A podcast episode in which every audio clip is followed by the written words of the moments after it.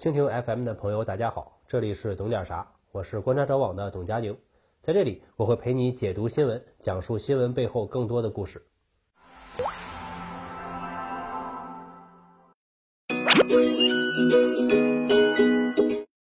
各位好，我是观察者网的董佳宁。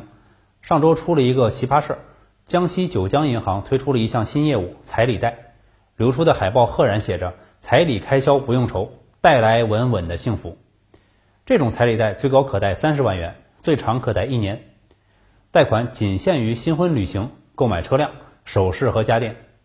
申请条件一栏写着：二十二周岁以上，连续工作一年，情侣一方须为行政事业单位正式员工。彩礼贷上了热搜后，九江银行叫停了业务，并且发出了致歉声明。实际上，这种彩礼贷与消费贷无异，只是银行打着彩礼的名头拓展贷款业务罢了。当然，如果仅仅是一般的消费贷，也不至于引起大众的愤怒。引起舆论声讨的主要是银行的行为，这种业务等于变相支持了彩礼。民法典第一千零四十二条规定，禁止借婚姻索取财物。可是全国不同地区彩礼仍然普遍存在，大概在几万到几十万不等。之前我采访过一个来自江西的九零后，他老家那里彩礼要的还是比较严重的。全国各省份 GDP 排名，江西排在第十五，人均 GDP 排在第二十，属于全国中下游水平。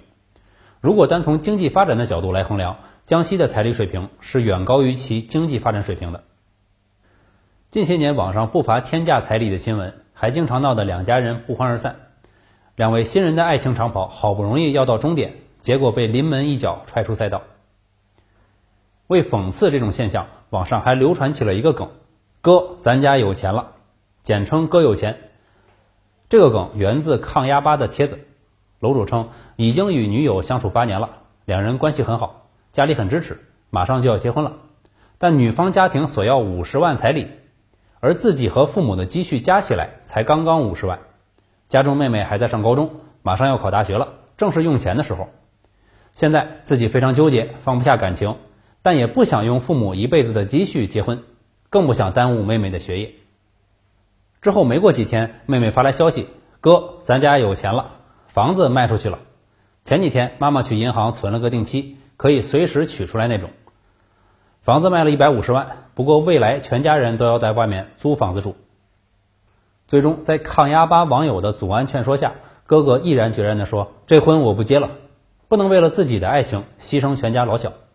一百五十万留着，以后用来买大 house，让家人过上好日子。”这个瓜无比精彩，堪称互联网反天价彩礼的成功案例。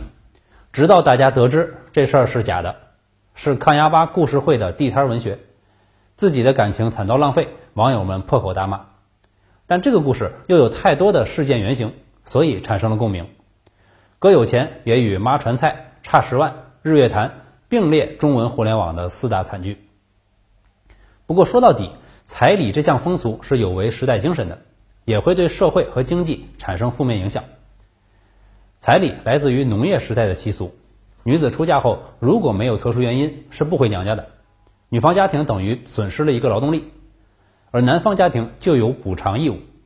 同时，彩礼还有男方对女方家庭表达尊重的含义。相对的，女子在出嫁时也会送出嫁妆，表达对男方家庭的尊重。古代也有天价彩礼，不过按照传统的叫法，应该是天价聘礼。所谓礼不下庶人，老百姓结婚可以从简，但王公贵族必须按礼数一板一眼的来。当然有出于满足虚荣心的目的，好面子嘛，不然怎么体现出大户人家与庶民之间的区别呢？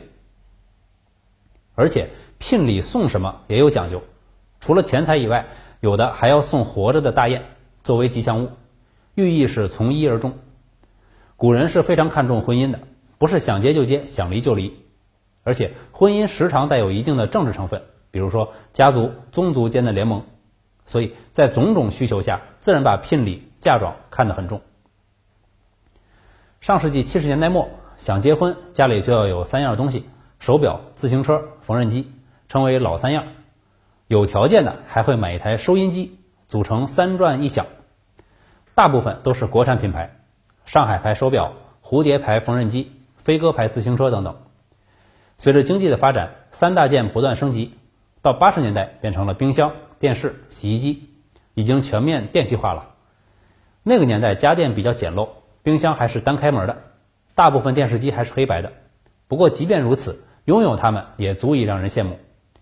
邻居家的小孩经常互相串门，就是为了到有电视的人家去看电视。三大件到了九十年代变成了空调、电脑、录像机，而到了经济发达的二十一世纪，就变成了房子、车子、票子。与三大件的定位类似，有些家长把彩礼看作一种经济实力的证明，把女儿嫁给你，你得保证不让她吃苦，所以男方要证明自己的物质基础。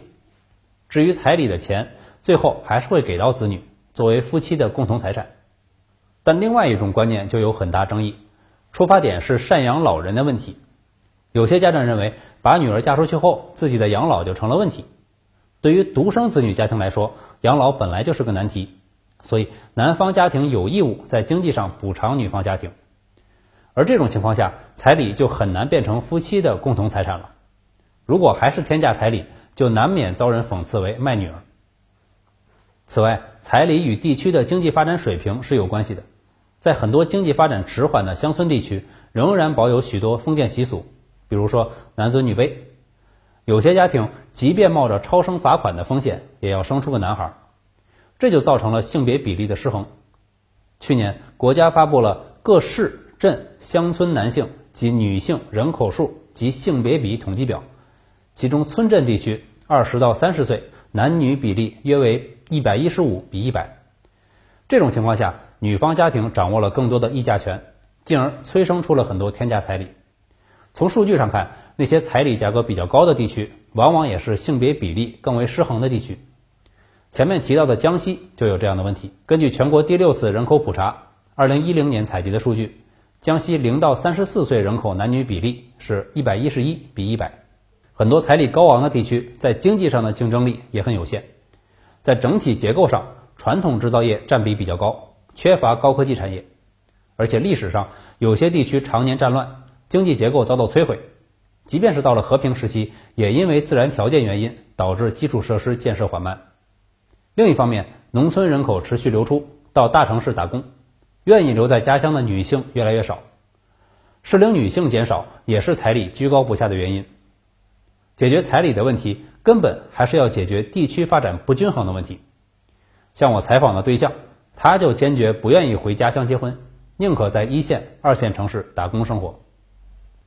此外，在客观上，男性目前仍然承担着比女性更高的社会压力。比如在城市里，虽然彩礼并不普遍，但大多数女方都要求男方在结婚时必须有房有车，最好是无贷。而这就导致相对而言，在进入城市之后，女性比男性更容易立足。女性可以通过婚姻直接一步改变自己的社会阶层，实现阶层的跨越，也就是有人所谓的二次投胎的机会。你无法选择自己出生在什么样的家庭，但是却可以选择结婚对象。所以，城市里的女性如果找不到合适的对象结婚，宁可单着，成为剩女，也不愿意将就凑合。所以，从本质上说，城市的剩女和农村的剩男是一枚硬币的两面。彩礼贷说穿了还是银行的金融产品，和助学贷款一样。作为商业机构来说，自然是希望保证自己的资金安全，能够按期收回，同时又要尽可能的利用限制资金生息，获取收益。所以，彩礼贷在推出的时候，并不是所有人都能去贷，同时也规定了相应的资格要求，也就是要求的一方为行政事业单位的正式员工。行政事业单位员工意味着什么呢？意味着他有一份稳定的正式工作，有稳定的收入，而且还是旱涝保收的铁饭碗，这就可以最大限度的保证银行的资金安全。这同时也意味着，并不是你出不起彩礼、结不起婚，你就有资格去贷款。而是必须满足这个条件，是行政事业单位的正式员工才可以去贷。如果是农民工，对不起，恕不接待。这样的情况当然不是第一次出现，不是因为你缺钱，银行就会贷款给你。银行愿意不愿意贷给你，还是要看你有没有偿还能力。银行所有的贷款都是有附加条件的，有资格审查，也就是对贷款方的偿还能力要有一个可靠的评估，才会放贷。比如助学贷款。就是只针对已经考上大学的大学生，却不针对贫困地区上不起高中的家庭。但反过来说，在任何地方，尤其是彩礼比较盛行的中西部地区，如果结婚的一方有一个行政事业单位正式员工的工作，其实大多数情况下，他们结婚的时候就不会太为彩礼操心，因为彩礼大多数情况下都默认，如果男方有行政事业单位正式工作，而女方没有，那么女方的彩礼就要大打折扣，远低于当地的正常水平。反过来，如果是女方有行政事业单位的正式工作，而男方没有，需要付出的彩礼金额就会远高于当地的正常水平。但后一种情况出现的概率已经很小了，因为门当户对的传统观念已经迅速复兴了。这就意味着，如果男方是行政事业单位正式员工，首先他的彩礼负担不会太高，即便是一时拿不出来，他靠自己的社会关系也能够凑齐彩礼，不需要贷款。而一个连稳定工作都没有的人，连彩礼都出不起，却要找一个行政事业单位的女性正式员工结婚，可能吗？